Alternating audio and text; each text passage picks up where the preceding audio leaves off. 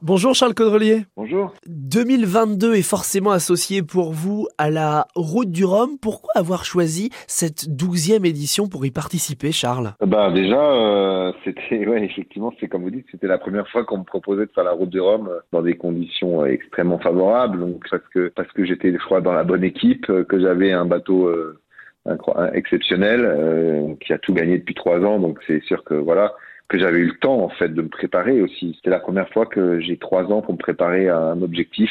On ne pouvait pas rêver mieux et j'étais certainement euh, avec un des meilleurs bateaux, peut-être le meilleur, et le, le, le, marin qui connaissait le mieux son bateau. Hein. donc euh, personne n'a fait autant de milles que moi sur, sur son bateau. Ça, c'est le regard que c'est le regard que vous avez euh, maintenant. J'ai envie de dire que la, la route du Rhum est, gagnée, que vous avez franchi la ligne en premier en Guadeloupe. La réalité, à quelques heures du, du départ, vous étiez aussi confiant déjà pour aller chercher la victoire? Moi, je suis jamais trop confiant. Hein. C'est même, je suis plutôt l'homme qui doute toujours.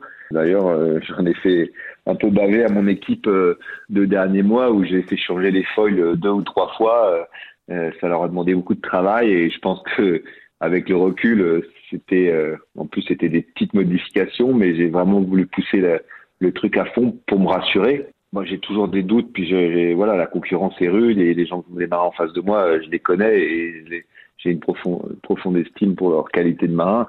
Donc j'avais ce doute-là, mais en même temps, je me disais, euh, j'avais tous les atouts, ça j'en étais convaincu. Charles, après cette belle route du Rhum gagnée, on va évoquer dans quelques instants vos objectifs pour 2023 et même vos objectifs qui arrivent dans les jours à venir.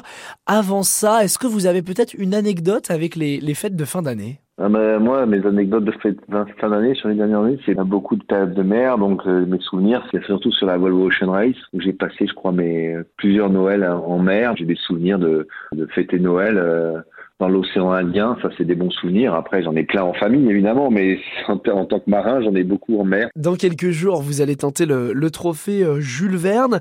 À part ça, est-ce qu'il y aura un rendez-vous particulier pour votre année 2023 bon, On a un gros rendez-vous, euh, ça va être le premier tour du monde en solitaire sur un, un maxi. Euh, c'est jamais arrivé.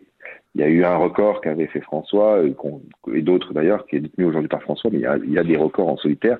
Mais en course, ça n'a jamais été fait. Aucun bateau volant n'a fini un tour du monde. Donc c'est un gros challenge pour toutes les équipes. Il va falloir aller vite, mais il va falloir durer aussi. Euh, donc c'est vraiment l'objectif, c'est le gros objectif de l'année prochaine. On vous souhaite de la réussite dans l'ensemble de vos projets. Merci beaucoup Charles Caudrelier d'avoir été avec nous aujourd'hui sur France Bleu Armorique. Merci, au revoir.